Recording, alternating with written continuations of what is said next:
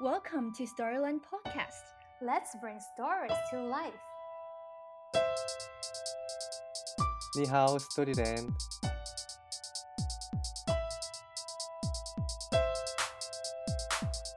过程中，啊、也失去了很多跟家人一起的时光，因此在创作的过程中，他投入了更多的爱到这两本绘本中，想要把对于家庭的一些思考和一些珍贵的回忆都放到作品里面啊、留藏下来。嗨，欢迎收听 Storyland 故事星球播客，我是主播 Gina。在这一期全球童书作者采访计划中，我们采访了一位非常特别的作家，他是来自韩国的李时远。啊，这次我请到了我的朋友 Madeline 帮忙，他因为是会韩语的，所以亲自为我们采访了李时远，和他聊了聊他的创作经历与故事。那今天我也邀请到了 Madeline 与我分享他和李时远作家的采访经历。那 Madeline，你跟大家来打个招呼吧。Hello Storyland 的所有的听众和读者们啊，很高兴受到 Gina 的邀请来采访了韩国的绘本作家李时远啊，我本人也是非常喜欢他的绘本作品，他的两本作品分别是《森林照相馆》和《寄给森林照相馆的信》。这两本作品呢，在韩国、中国大陆和台湾都进行了出版。故事中提到了非常多与家庭相关的爱的故事。因此，我也希望今天能够把李时远作家所传递的情感都能够直接的告诉我们所有的中国听众们。那我知道李时远他其实曾经在韩国学习视觉设计，后来是在电视台做图像设计师。那他这样子一位公司职员是怎么会开始绘本创作的呢？嗯，李时远作家他其实从高中的时候就有梦想过成为一名画家。而他为了这一个梦想进行了三年的学习，学习的方向呢是用铅笔和水彩画绘制贴近现实的一些石膏像。这个绘画经历是非常的特别的，啊、但是偏重于绘画的技巧。所以李时远说，他通过这次高中的经历是初步的浅尝到了绘画的一些快乐。那后来呢？比较大的一次影响，就是在二十多岁大学的时候，和朋友参加了博罗尼亚的绘本展，在绘本展中展出了非常多的呃作家的原画以及一些插图。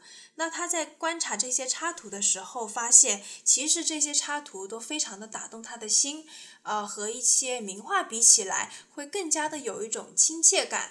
那通过一些绘画去传递一些情感，也许是非常好的一种方式。所以李诗远作家通过这次机会，嗯，包括后来朋友也送给他了一本呃安东尼布朗的《朱家故事》。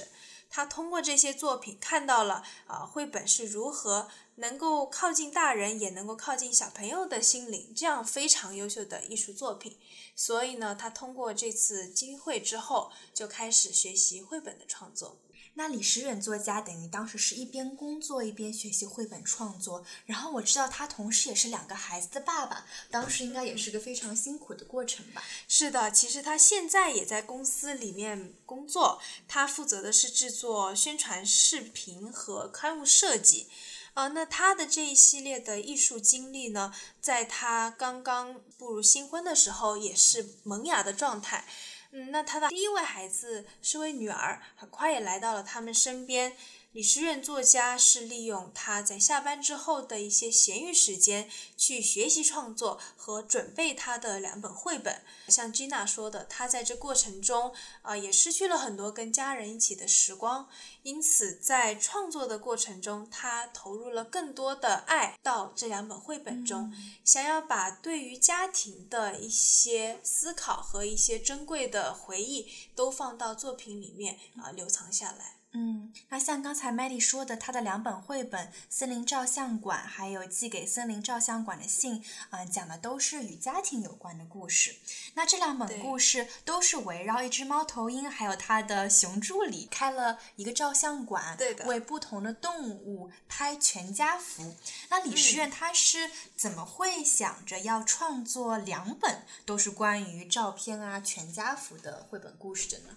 嗯，首先呢，它的第一本是围绕着家庭的不同组成模式而进行的。它通过第一本《森林照相馆》，是把不同的家庭所承载的一些爱的故事、悲伤的故事、幸福的故事，都体现在了呃第一本绘本中。而且他在创作中其实运用的都是一些动物的形象，而非人物形象。嗯，李时远作家，我也有问他为什么会选择动物来表达一些人类的情感呢？可能通过动物的话，通过李时远作家创作的经验，嗯，对于小朋友来说是一个更加亲近、容易表达一些更深奥思维的一种形象。读完他的第一本绘本《森林照相馆》，我也是非常喜欢，因为它当中呈现的家庭模式，比如说可能会有一只狐狸爸爸带着他的两个儿子在故事中出现，而不是传统中的三口之家。那他创作这样的绘本，有告诉你说他想要给读者传递什么样的信息吗？嗯，通过第一本的作品，他想要告诉呃读者的，嗯，其实是一种勇气和一种。对家庭模式的一种包容，因为很多家庭虽然它的结构上可能会有缺失，可是他们的每一段故事都是非常特别的。而对于小朋友来说，当他们读到这些关于家庭的故事的时候，李时渊作家是希望所有的小朋友都能够勇敢的去表达爱。而且，当你需要帮助和需要爱的时候，就像在第一本的最后，有一只熊猫小熊猫的出现。啊，小熊猫它是一个人前往了家庭照相馆进行家庭照相的拍摄。嗯，但是呢，因为所有的小动物们的加入，而让这张照片变成了一个大家庭的合照。那可能对于在阅读的小朋友们来说，如果生活中需要爱、需要帮助、感到孤独的时候，不要犹豫，应该把它直接的表达出来，去寻求身边的帮助和爱的关怀。因为不一定要是呃血缘关系才能够感受到爱和关怀。嗯。啊，那其实李时远作家在他的两本作品里都有探讨全家福的定义吧。他的全家福照片说，并不一定说这些动物一定是有血缘关系的。嗯，而像第二本中也是延伸了他对于家庭的一个探讨，是否只有血缘关系的人才能一起拍照，才能被称作全家福？我很好奇他有过什么样的经历，让他想要探讨这样子比较深刻的关于家庭的话题。嗯，作家很多的创作灵感呢，其实都是从生活中得来的。李时任作家在创作寄给森林照相馆的一封信的时候呢，他有在自己的身边亲自经历过领养小动物的故事。当时他是发现了一只被遗弃的小猫咪，因为没有找到它的主人，而将小猫咪暂时的带回了自己家。在这之前呢，李时远作家也从来没有领养过小动物，也是第一次感受到了生命的意义和领养的意义。后来为了让小猫咪有一个好的归处，打听了非常多的人，幸运的是找到了一位博主，替他去完成了这样的心愿。李诗远作家通过博主所放出的一些照片，看到了这只小猫咪进入新家之后幸福的模样。所以这一段的过程呢，给李诗远的触动是非常之大的。他给李诗远感受到了，虽然是领养的家庭，但是依然能够给生命带来温暖和同样的喜悦。而这一段的领养小猫咪的经历呢，就成为了李时远作家创作第二本作品的故事种子。读这一本绘本，他的第二本绘本时，嗯，读到小雪狐的奶奶去世的场景，也是让我，嗯，挺难过，同时也挺好奇，李时远居然把这样子一个可能看似家长会觉得啊，是否在开心的绘本故事里出现这样子伤心的场景，对于孩子来说，心灵上是否能够接受？他为什么想在故事中容纳这样的一个元素呢？嗯，我有问到李诗远作家，他对于离别还有这种分离是如何看待的？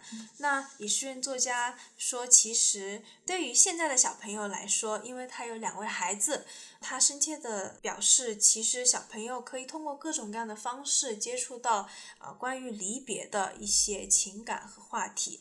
所以在小朋友小的时候，如果能够早一点的通过绘本去认识离别，那可能是最轻松也是最有效的一种方式，因为孩子可以通过啊父母阅读的声音和图片去想象整个故事中发生的场景，而在他们未来可以更加的有力量去面对呃真实生活中发生的一些离别场景。所以他有讲到，很多时候小朋友会在家里问。啊，爷爷奶奶什么时候会离开我们？爸爸妈妈会不会有一些意外的情况？他们在成长的过程中，其实死亡还是跟他们非常贴近的。所以从某一方面来说，死亡和离别对孩子来说是一种令人担忧和害怕，但是又好奇的事情。所以呢，李诗韵作家最后还是决定将。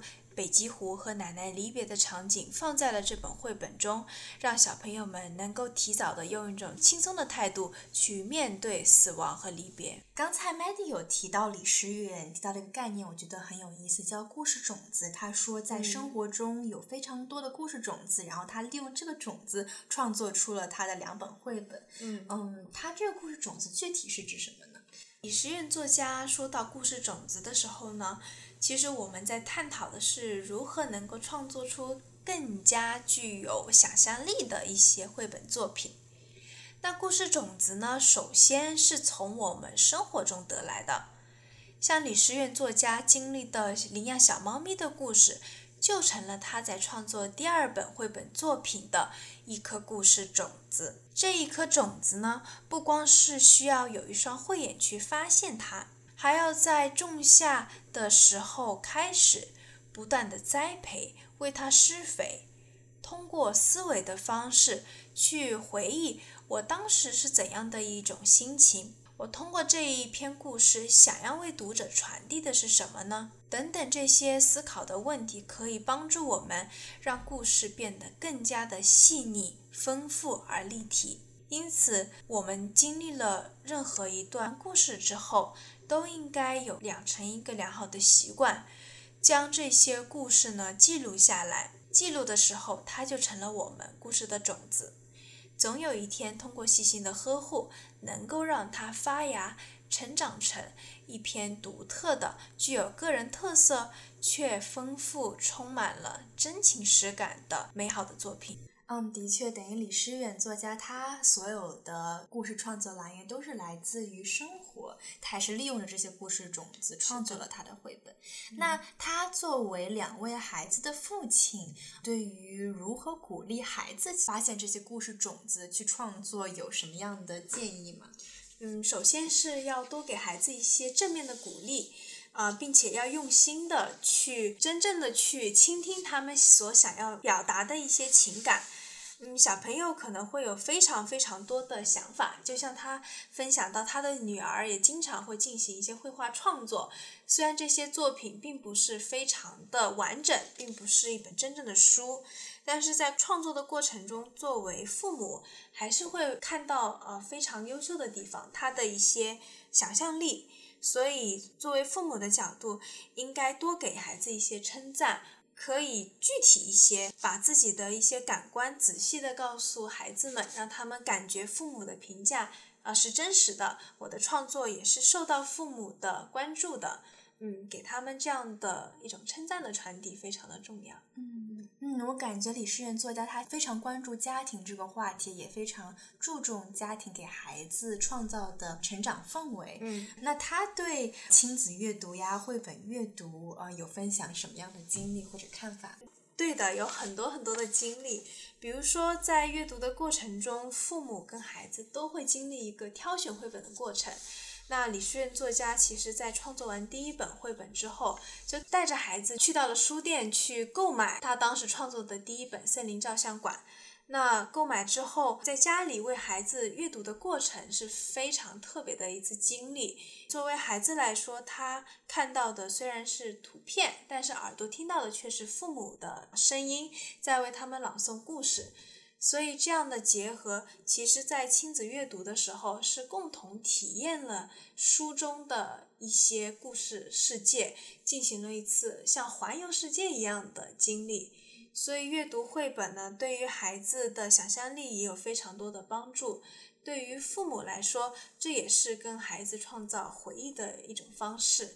因此，呃，李诗远也非常非常的鼓励所有的父母去多抽出一些时间陪伴孩子，进行一些阅读。哦，能感觉到李时远真的是一位非常温暖，同时也创造出了呃引发大家很多思考的绘本的一位作家。那真的非常感谢 Madeline 为我们的 Storyland 故事星球播客又采访了一位呃特别的作家。希望未来 Storyland 可以带给中国的读者们更多来自全世界的绘本作品和作家独特的故事。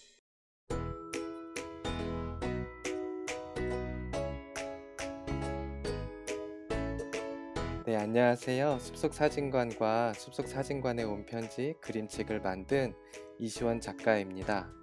어, 위대한 역사와 아름다운 문화를 가진 중국에서 제 그림책이 출간되었다는 소식을 듣고서 정말 기뻤는데요.